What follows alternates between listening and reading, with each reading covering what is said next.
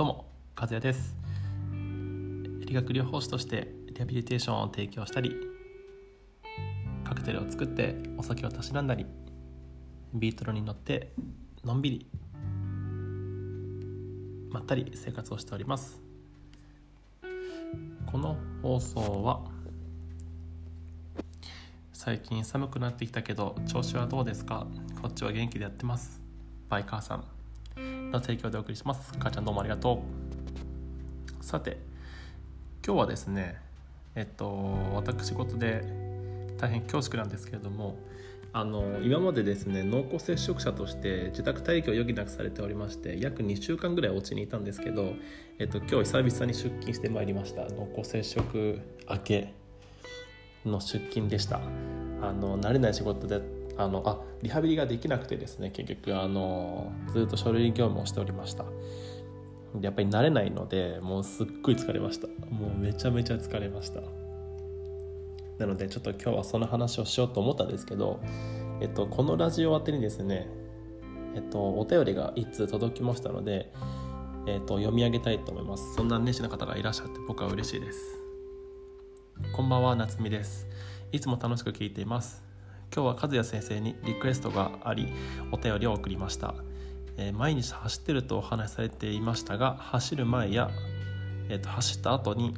何か体のケアはされていますか？最近たまに走るので教えてほしいです。いいですね。素晴らしいですね。是非続けてほしいです。えー、っとうん個人的にはうん何もしてないんですけれどもただ、えっと、理学療法士目線でお話をさせていただくとえー、っとまあ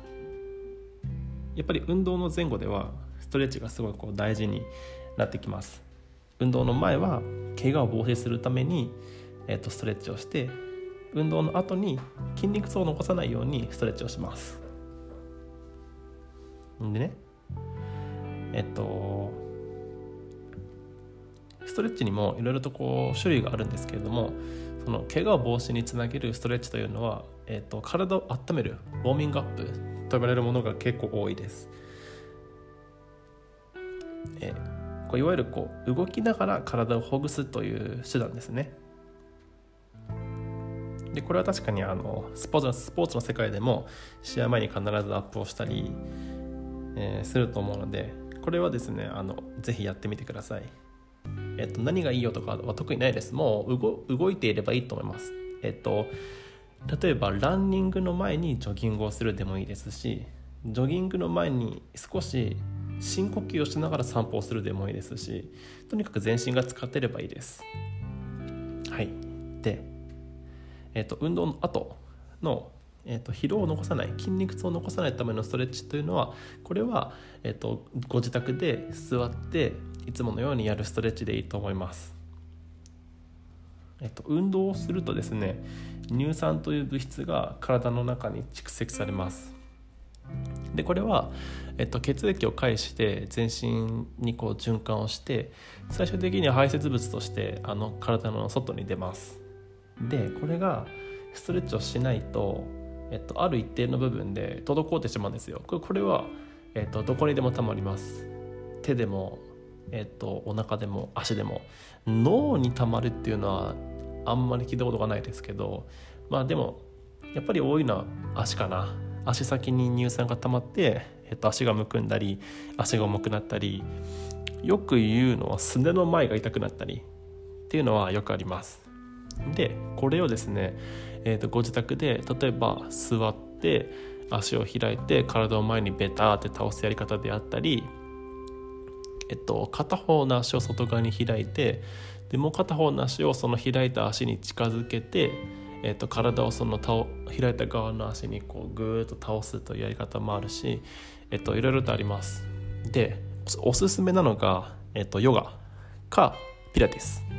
のどっちかですね。まあどっちでもいいんですけどまあ、とにかく開放的な空間でお気に入りの音楽を流してお香とかアロマを炊きながら、えっと、リラックス。30分ぐらいかけていいと思うなこれは。特にお風呂上がりとかはあのおすすめです。運動してきて帰ってシャワーを浴びてより体を温めた状態でストレッチをするとあのより効果的です。なのでえっとまあその2点が一応理学療法士目線でお話しできる手段かな。あの伝われば嬉しいです。で僕はそのえっとこう科学的な根拠というかねエビデンスがあるのにもかかわらずあんまり実践してないです。あのあんまり疲れない体質です。まだ若いから。怒られますね。すいません。まあでもあのぜひやってみてください。まあ必要最低限のストレッチはやってますけどそんなこそんなにあの時間を割いてまではやってないかな僕は。あとなんかこう疲労分解にいいよとかえっと、言われるのはこうやっぱ柑橘系の飲み物とか食べ物は蜂蜜レモンとかはその乳酸の血液の循環を促進促進させてくれる作用があるらしいのでそういうのは、えっとまあ信じてもいいのかもしれないですね。はい。です。嬉しいです。こうやってこのラジオを通してあの少しでもこう運動を習慣にしてくれる人が現れてとても嬉しいです。食事と睡眠と運動のこの3つに関してはもう人間の基盤を作ってるのでこの3つにお金はある程度かけていいと思います。まあ、食事に関してはねそんなにあのべらぼうに高い高級フレンチとかではなくてまああのスーパーで店頭でね並んでてお野菜とかも無添加のものを選んだりうん。まあ、そういうのがね1週間に一遍とかあっていいと思います。自分へのご褒美としてね。毎日毎日それを買い続けちゃうとちょっとねあの生活費がこう膨らんでしまって大変なので、まあ、抑えるところは抑えてでそういうふうに奮発するところは奮発して、まあ、そのなんか自分の QOL を高めてください。で寝具もなるべくこう安いマットレスとかではなくてこう自分の体に合ったマットレスとかあと枕を、えーと、選んでみてもいいかもしれないです。枕はですね自分のこう頸椎首の骨のアライメントって言ってこう形とか形状によって合う合わないの枕があって枕の中身もいろんなこう種類があるので例えば低反発のものがいいとか高反発のものってあんまり聞かないですけどまあどういうのがいいのかっていうのはあのオーダーメイドで枕屋さん作ってくださるのでそういうのにお金かけてもいいと思います。で運動に関してはこれはあの別にお金をかけるかけない関係なくであのすぐできますのでまあかけるとしたらあのウェアトレーニングウェアとかサプリメントかな。サプリメント僕はあんまり信用してないけど女性なんかはねあのやっぱりこう必ず毎月いっぺんこう女性の日が訪れますので鉄分は、えー、とかなり不足しがちですあと出産に必要なカルシウムとかあと葉酸っていうのも食事ではなかなか取ることが難しいのでそういうのはサプリを頼ってもいいと思います。ね、なんかそういうのサプリメントとかって飲み続けないと効果があるのかないのかがこうちょっと評価しにくくなってるので何とも言えないんですけど結構コストもかかっちゃうのでまあ健康をね維持するっていう面であればいいと思うんですけどこう自分の体質を改善するとかであればちょっと長い目で見て戦わないといけない気がするな。なんかそれよりも先にねなんかこう身近なところで運動を習慣にして筋力をつけて、えっと、代謝を上げてそういうところからこう体質を改善させた方がお金もかからないし時間もかからないかなというふうな見解です。まあでもこればかりはあのどうしても個人差があるので